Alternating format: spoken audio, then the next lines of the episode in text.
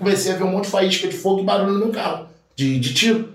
Aí eu só me abaixei, freiei e me abaixei e fiquei. Foram uns, uns 5 a 6 tiros mais ou menos.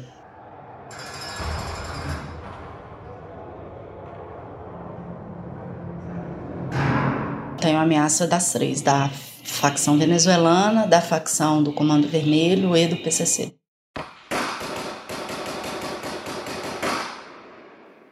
O Manuel foi assassinado com 15 tiros, né? Em julho de 2019, né? É, Doutor Fernando foi assassinado com sete tiros dentro da casa dele. E tem eu, o Doutor Félix e o Paulo. Então o meu nome é um dos primeiros da lista. O jornalista Vinícius, a juíza Joana e o líder camponês Cosme, que vocês acabaram de escutar, convivem com a sombra da dúvida. Perseguidos por seus trabalhos e militância, eles temem se tornar parte da brutal estatística da violência no Brasil, onde em média 124 pessoas foram assassinadas por dia, de acordo com os últimos dados do Atlas da Violência de 2019. Num país em que é fácil morrer, eles sabem que a diferença entre a vida e a morte pode estar numa manchete de jornal, numa sentença no tribunal ou na luta por um pedaço de terra. Eu sou Gil Alessi e neste podcast vou contar a história destas três pessoas que, mesmo com suas vidas em risco, continuam lutando por justiça.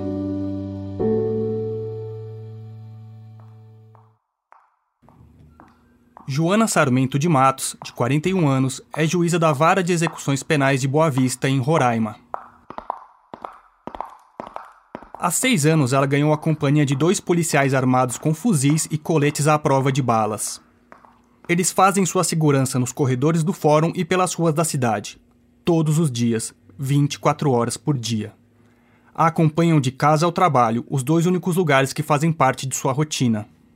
Coisas aparentemente básicas, né, que qualquer pessoa faz, envolve uma adaptação, envolve um planejamento, envolve perguntar para a assessoria militar se eu posso fazer aquilo, rotinas básicas de dentro de casa, por exemplo, ir a um mercado. Eu não vou a um mercado fazer compra seguramente há cinco anos. Quem faz compra na minha casa é meu esposo. Joana tem nas mãos o destino de milhares de presos. Ela decide quem poderá sair da cadeia, quem poderá mudar para o regime semiaberto ou quais lideranças criminosas serão transferidas para o sistema penitenciário federal, o maior medo de todo detento. Foram várias e a gente tem tentado implementar de forma periódica as revistas dentro da unidade. As ameaças à vida de Joana aumentaram à medida em que as autoridades tentavam retomar o controle da penitenciária agrícola de Monte Cristo. Em janeiro de 2017, a unidade foi palco de um massacre que deixou 33 presos mortos. O episódio, mais um capítulo na história da guerra entre facções no país, fez com que os presídios de Roraima ficassem sob intervenção federal. Antes da intervenção, basicamente quem tomava conta do sistema prisional eram os presos, né? E dali, daquele portão para dentro, quem ordenava era as facções, era um terreno da facção.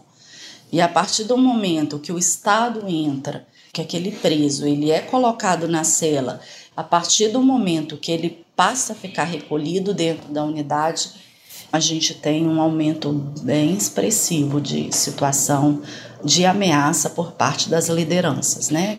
Sua atuação a colocou na mira das duas maiores facções criminosas da América do Sul. O PCC e o Comando Vermelho decretaram sua morte. Mais recentemente, venezuelanos do grupo Sindicato se somaram às ameaças. Como eles não têm acesso a é, folha para escrever, eles têm escrito na tampa do mar, Marmitex. E aí foi detectado pelo pessoal que faz as retiradas desses materiais essa situação de ameaça. Assassinar juízes não é algo raro para o crime organizado no Brasil. O caso mais emblemático foi o da magistrada Patrícia Ascioli, morta em 2011 por milicianos no Rio de Janeiro. Por isso, Mato se tornou uma prisioneira da profissão. Apesar disso, ela tenta às vezes dar um ar de normalidade à própria vida. É, eu queria emagrecer e aí comecei a andar de bicicleta com meu esposo. E isso foi contraindicado pelo pessoal da assessoria militar, que não havia condição do ponto de vista de segurança. Eu ia a um restaurante e quando eu vou, é, é envolve uma logística tão grande, acionar o pessoal, com o pessoal da escolta, que aí eu prefiro nem ir mesmo, né? Igual, por exemplo, ontem eu fui no salão fazer as unhas, aí o pessoal me levou. E aí é, é chato e é, são escolhas, né? A gente faz escolhas na vida, toda escolha tem as suas consequências. E aí agora estamos com as consequências, né? Enquanto nas grandes cidades as facções dão as cartas dentro e fora dos presídios, no campo a dinâmica da violência é outra. E é quase tão antiga quanto o próprio país, que foi das capitanias hereditárias ao latifúndio contemporâneo, tendo como marca a grande concentração de terras. Eu nasci no município de Boca do Acre, Amazonas. Nasci na cidade, mas me criei no interior. Né? Fui criado com o trabalho escravo na época da seringa. Né? A gente era era escravo do, do modelo chamado os Coronéis de Barranco, né? É, Cosme Capistano da Silva é um homem franzino de 56 anos, com a pele queimada pelo trabalho duro no campo e que espreme os olhos quando fala, como quem se acostumou a protegê-los do sol. É, eu lembro que nós éramos uma família grande, com 12 irmãos, e a gente produzia muita borracha na época. Né? Eu, era, eu tinha meus 9 anos de idade mas já, já trabalhava no, no, no, cultivo da seringa, né? E a gente tirava muito saldo, só que nós nunca via dinheiro, que o patrão nunca pagava. Boca do Acre é um município no sul do Amazonas, na fronteira com o Acre. Uma planície antes tomada pela floresta, mas que hoje é cada vez mais dominada por campos de soja e pasto para bois. No pequeno centro da cidade há uma única rua principal, onde acabam todos os caminhos de terra. É um município gigante. Sua área é 14 vezes maior do que a da cidade de São Paulo. Mas Boca do Acre tem um núcleo urbano minúsculo e uma imensa área rural e de florestas, uma descrição que poderia servir a qualquer cidade do interior da Amazônia brasileira. Lá, os coronéis de ontem assumem o verniz moderno de empresários do agronegócio e continuam lançando mão dos mesmos métodos violentos de sempre. A última ameaça que a gente sofreu foi em 2018. Que foi aí onde eu disse que o rapaz falou pessoas bem ligadas a gente, trabalhadores, ouviu a conversa do, dos caras dizendo, ó, nós temos que eliminar é, cinco CPF, que eles chamam de eliminar CPF. Hein? Cosme divide seu tempo na roça com o trabalho de agente da Comissão Pastoral da Terra, uma organização que ajuda agricultores como ele que são expulsos de suas casas ou perseguidos. Sua casa, uma residência feita em alvenaria e com paredes sem acabamento, fica dentro de um assentamento de trabalhadores rurais às margens da BR 317.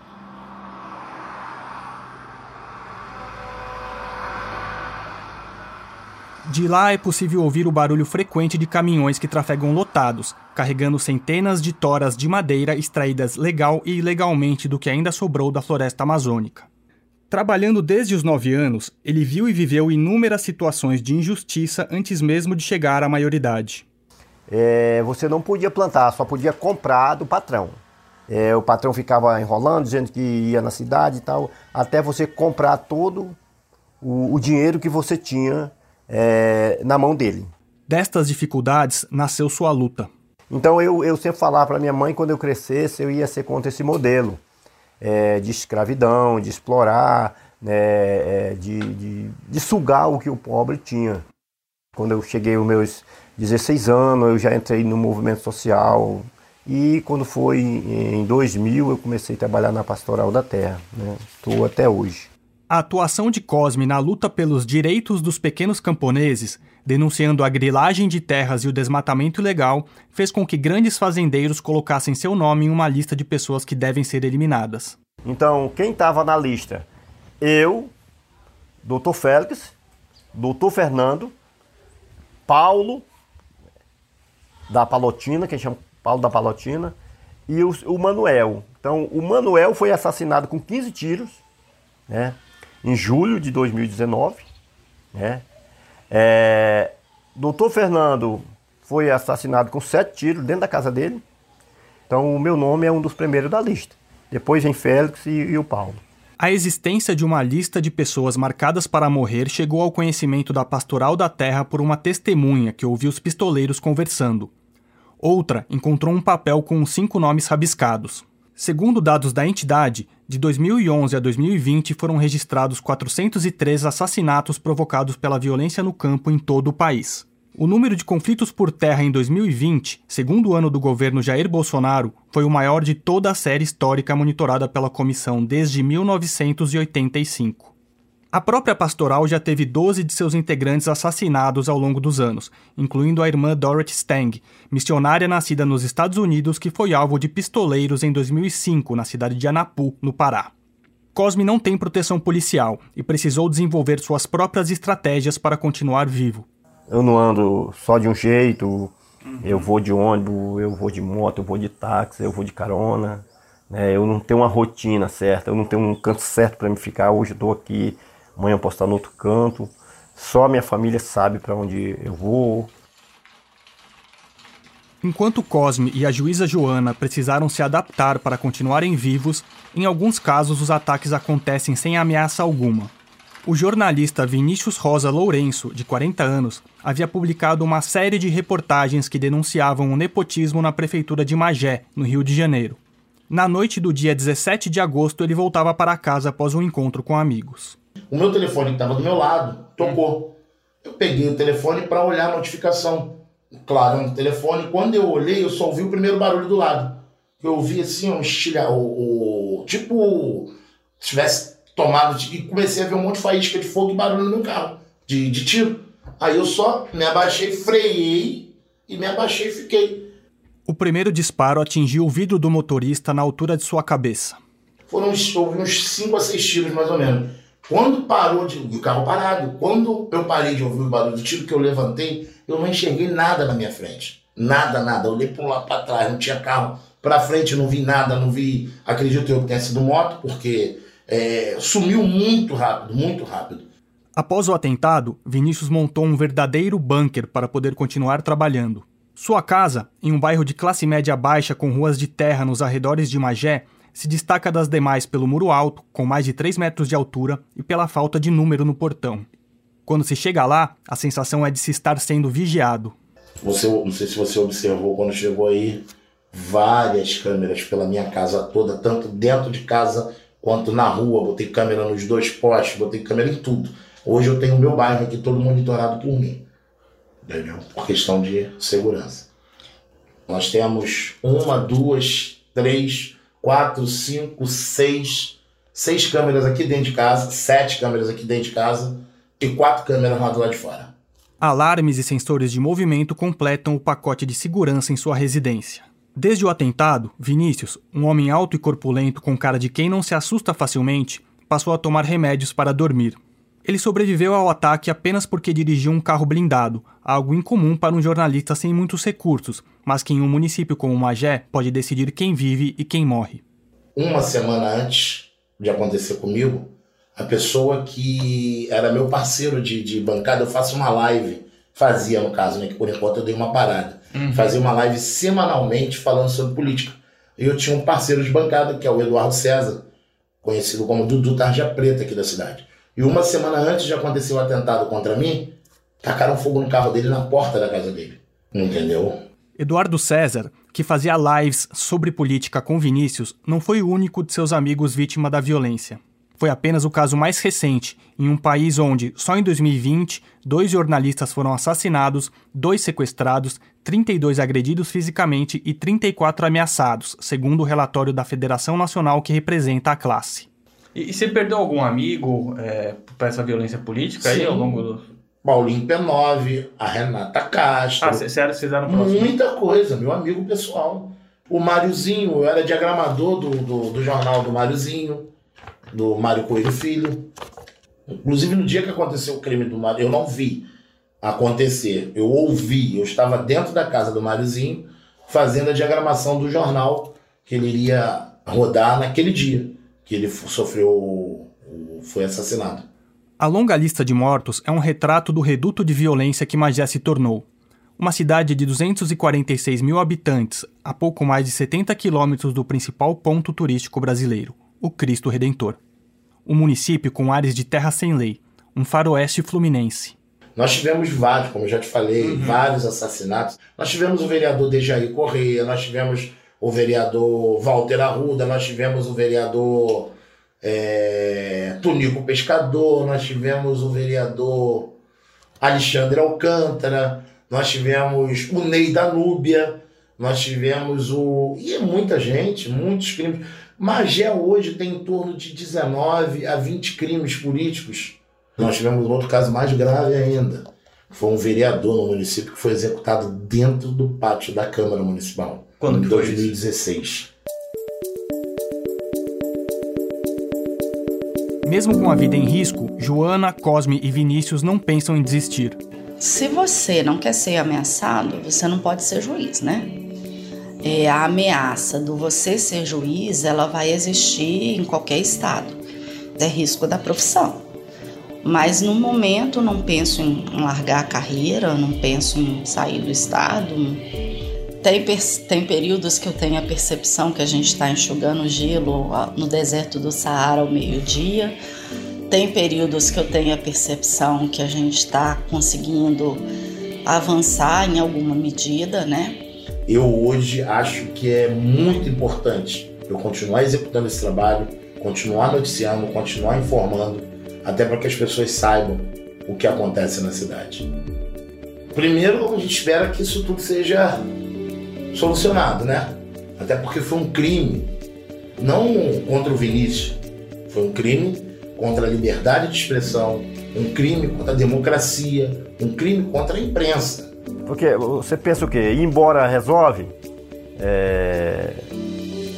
Não sei, que para mim ir embora é matar metade da minha vida também. É... Se eu ir embora, eu também estou morrendo, né? É... A minha terra, o, a minha família, né? O, o meus conhecidos, a, a, para mim é morrer também. Né? Então acho que sair daqui para ir para outro lugar, ir embora, também é, é uma forma de, de matar. Né?